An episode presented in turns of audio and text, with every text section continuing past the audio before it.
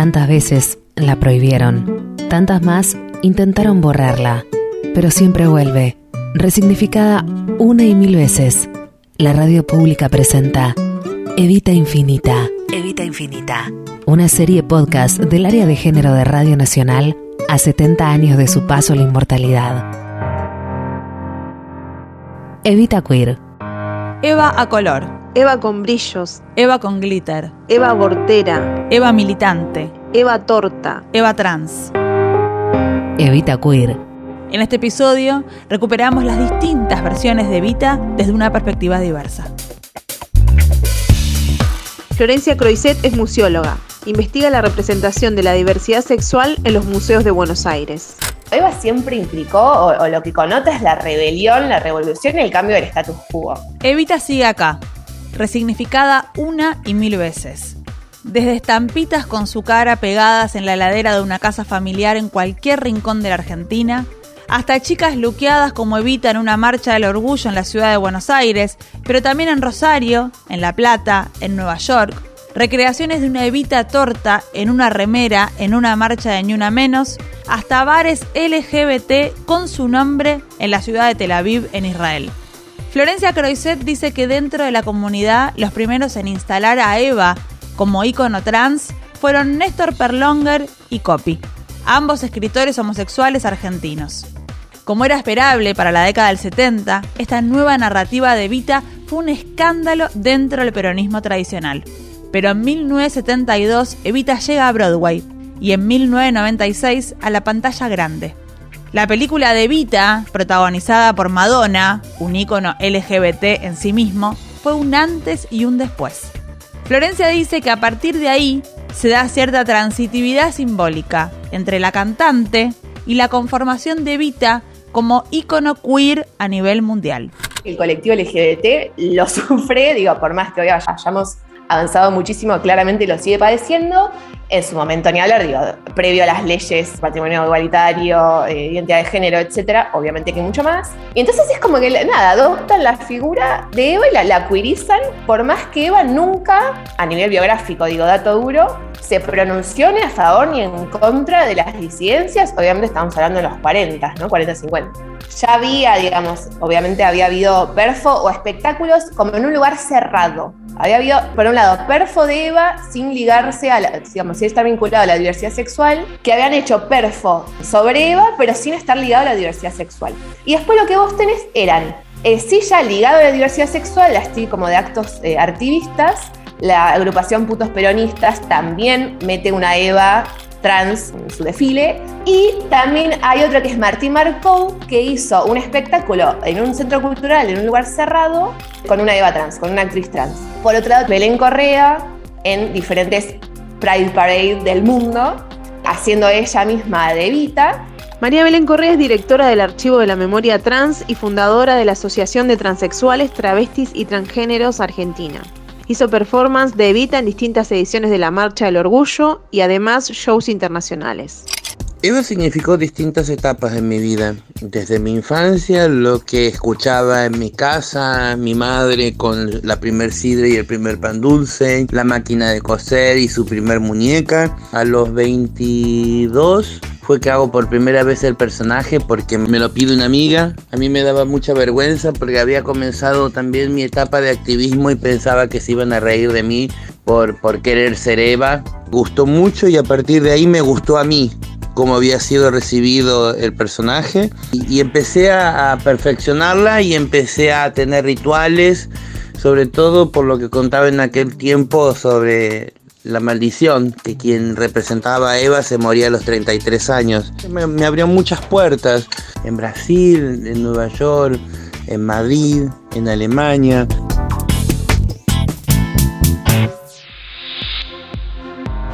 Vanessa Strauch es actriz y comediante. Desde hace años interpreta a Evita en distintos eventos culturales y manifestaciones populares. Y otra experiencia que tengo de, muy emocionante también, cuando me monto, digo, de Evita, fue el 24 de marzo, que hicimos una especie de carroza, que pasaba música, eh, Elías Giara, organizó Lío ahora, con Pabito 30, El 24 dijo, vamos a marchar también las, maricas. ¿Por qué no? Porque hay muchas desaparecidas y no se, no se habla mucho del tema, ¿no? Se suman los 400 al total, y no quiero dar las cifras de las maricas porque siempre está cambiando y es para el lío. Y también fue muy importante porque estábamos todas montadas, todas culo al aire, un 24 de marzo que no era tan común. Si bien para mí el 24 de marzo hay que salir a festejar, sí con el culo al aire también, porque es un orgullo, festejamos que, que nosotros le sobrevivimos, que hay generaciones que le sobrevivieron, que no pudieron. Entonces cuando veo pibas todas haciendo murga, digo, bien, estas pibas que hagan murga, que hagan vuelto a chinche, porque son las pibas que le sobrevivieron a, estos monstruos. Entonces también lo pensamos por ahí, las maricas también sobrevivieron a pesar de que no quisieron, porque la verdad que en esa época era una matanza total por ser marica y por lo que pensaba. Y fue muy importante y estábamos un poco asustados, tipo, ya sabemos que va a pasar algo, nos la bancaremos porque tenemos también nuestra teoría de por qué lo hacemos, no es porque queremos ponernos tacos y glitter, que eso es, todos los días, el 24 no era especial. Y estábamos ahí meta a maquillarnos y prepararnos y pasa el, el micro de las abuelas por al lado nuestro y nos hace tipo así, bravo, bravo, ¡oh! me voy a poner a llorar de nuevo, fue genial. Y yo estaba de Vita ahí, fue buenísimo.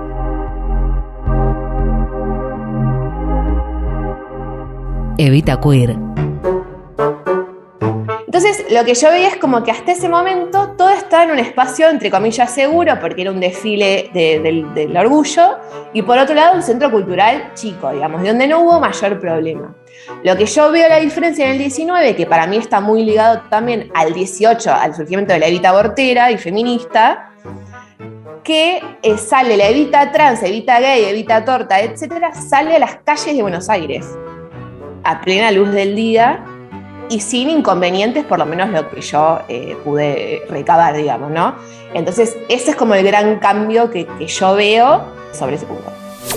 Y yo hice mosh, que es cuando te tirás arriba de la gente. Y después no tuvimos más fiestas, o sea que nos quedó en el corazón Evita haciendo mosh y tirándose, a mí me encanta. Ya lo hacía de antes, no es que la primera vez que lo hacía. Tirándose arriba de la gente, y hay imágenes re feas, pero esa imagen, que ya queda medio Moria Casán contando de mí, pero quiero que nos recordemos que por qué es importante, no es Vanessa tirándose, es Vanessa vestida de Evita y toda la gente agarrándola. Y era también un, hecho artístico, ¿entendés? Es Evita que se tira del pueblo. De verdad, yo lo sentí así y me emocionó mucho hacerlo, estaba re loca, estaba re contenta. No estaba re loca, estaba, o sea, que lo hice a conciencia, ¿se entiende? Y fue muy emocionante. Y justo después vino la pandemia.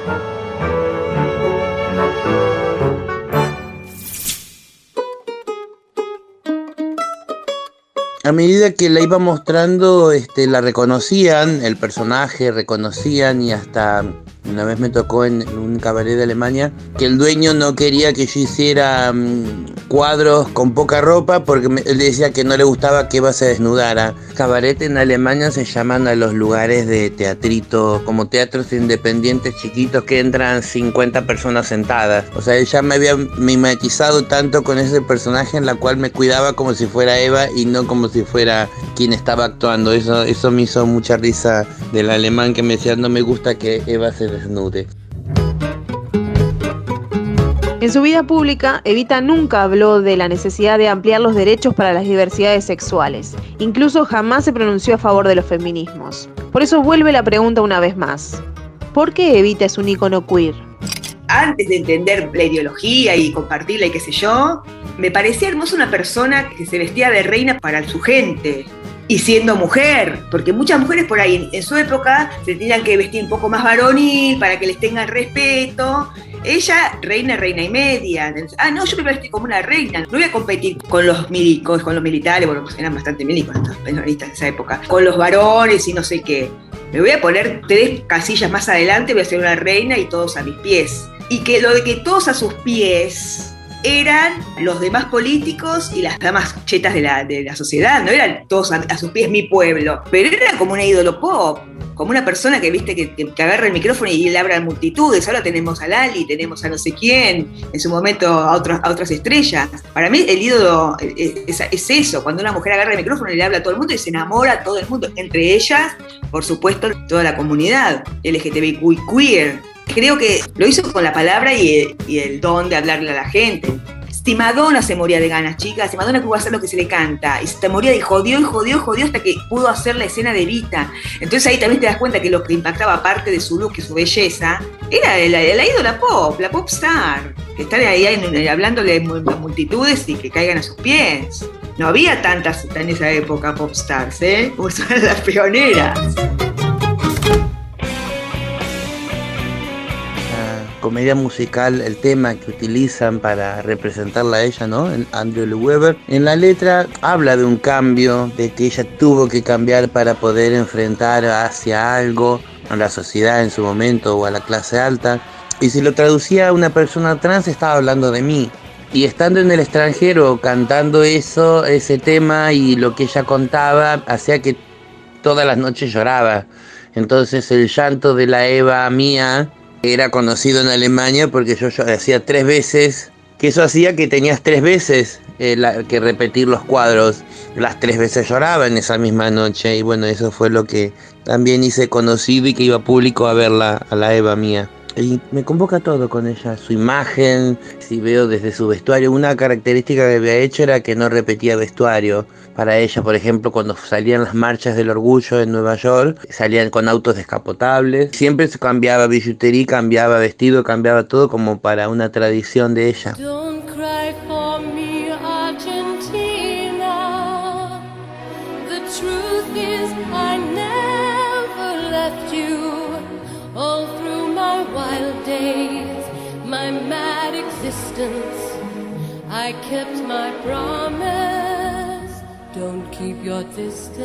Nadia Fink es la directora de Chirimbote, una editorial infantil dedicada a infancias libres y géneros sin violencia.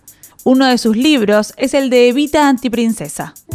Si bien tuvo como una lucha con no lucha, sino como que discutió con los feminismos de esa época. Convengamos que sobre todo me parece que lo que ella tenía muy enraizado en una perspectiva de clase, que hacía que discutiera con académicas, con liberales, con, con personas que para ella no estaban atendiendo la necesidad cotidiana. Y creo que, que Vita es una gran reivindicadora de derechos, pero para los, para más pobres. Con la niñez en particular, tuvo una posibilidad de abrirles panorama, de abrirles derecho. Tal vez no trabajó específicamente en lo trans, en lo traba, porque era algo que estaba menos visibilizado. Pero sí, por ejemplo, Evita eh, en sus fundaciones, la casa que hoy es el Museo de Evita, es un lugar a donde iban las madres solteras, llamadas así en ese momento, que venían de las provincias a buscar trabajos, venían con sus hijas, se quedaban ahí, hasta que pudieran conseguir un trabajo estable y eh, un lugar donde ir a vivir. Y era un lugar lujoso, que Vita le dio un lugar a la gente que nunca había tenido un lugar. Creo que en eso se puede como identificar lo queer en el sentido de que le dio entidad a los cabecitas negras, digamos, que era algo que no existía políticamente en el país.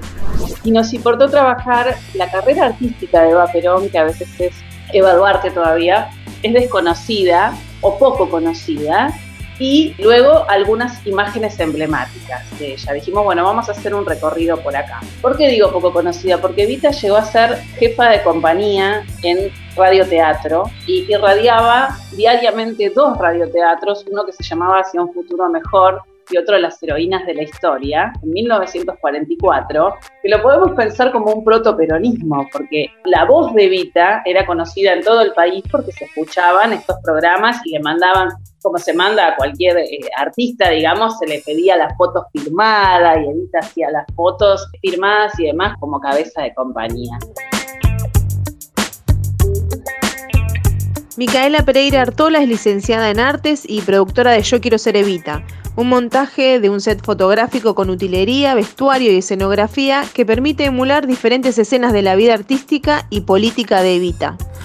Lo diverso apareció en estos cuerpos, que son cuerpos del hoy. Entonces aparecían tatuajes o aparecían pulseritas, como gestos que no tienen que ver con el, sacarse la foto solemne de, hacer el homenaje. ¿no? Ahí, ahí es donde donde pensamos en, que se hace la ruptura. También de esto que aflore lo que está del hoy, ¿no? que, salga la pulserita, que salga el tatuaje, el arito, el color del cabello, eh, los que somos más gordos, más flacos. Eh, a nosotros nos importa mucho tener de todos los vestuarios porque los sets de fotografía suelen ser para, para gente que no come, para gente que nos gusta mucho tener una variedad de vestuario. Hicimos unos trajes de Perón también bastante grandes. Si no, estos mundos son privativos A nosotros del dispositivo fotográfico, que es este del yo quiero ser, nos importa la función social, no nos importa la foto, la foto queda increíble, claramente porque la saca Juan Cabrera, que es, pero lo que nos importa es el juego, él sabe hacer jugar a la gente y que la gente se sienta protagonista y los hace mirar para acá, para allá. A mí me parece que las figuras que, perduran en la historia y que se toman desde la actualidad, que pasen años, años y que se reconfiguren para ser actuales. Creo que, Evita era moderna, era una persona avanzada. A mí me parece que cuando revisas quiénes son las personas que todo el tiempo se reconfiguran y que entran en todas las luchas, en todas las estéticas y en todas las... es porque eran modernas en esa época, eran avanzadas en esa época. Entonces, esos ecos de su pasar los límites siguen hasta el día de hoy. La forma que ella tenía de vestirse, tanto cuando se ponía una campera de cuero como cuando se ponía un vestido, era rupturista para la época. El pelo suelto, el, no sé, le faltaba fumarse un pucho en cámara y era como un escándalo. Y me parece que eso es lo que va pasando con la gente que perdura. Perdura un eco como que dejó en ese momento algo que se puede rastrear para la actualidad. También para mí influyó mucho dos puntos más. Uno es cómo ella misma subvierte los roles de géneros de la época, ¿no? Convirtiéndose ella misma en una líder política, social donde, en un país donde las mujeres ni siquiera teníamos el derecho a voto, cómo fomenta la participación política de las mujeres en ese momento. Entonces, ella misma rompe con los roles de género su vida misma, digamos, ¿no? Su vida y su obra. Eva Perón se convirtió en un ícono queer. Florencia Croiset, museóloga e investigadora, dice que el hecho de que la figura de Vita sea tomada como símbolo por el colectivo LGBT no es algo de este milenio. Lo novedoso radica en la irrupción de esta resignificación en el ámbito público. En el 2019, a 100 años de su nacimiento, las calles de la ciudad de Buenos Aires también fueron de las diversidades sexuales que le rindieron homenaje y la celebraron como un símbolo de lucha. Distintas reapropiaciones que hicieron artistas del colectivo LGBTIQ históricamente relegados al underground cultural, irrumpieron en la escena pública y eso puso en disputa los valores que connota Eva Perón. Ya no es solo la santa Evita del peronismo tradicional, también es esa mujer política que puso el cuerpo y que luchó por la promoción social.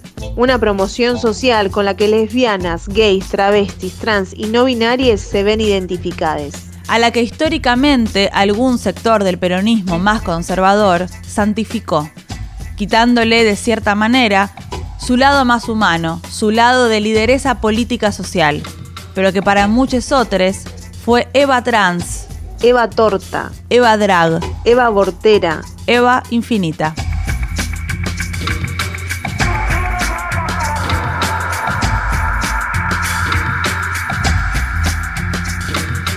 Evita Queer. Realización Danila Zayeg, Celeste del Bianco y Natalia Maderna. Edición Matilde Murúa. Locución Natalia Maderna. Coordinación Amanda Alma.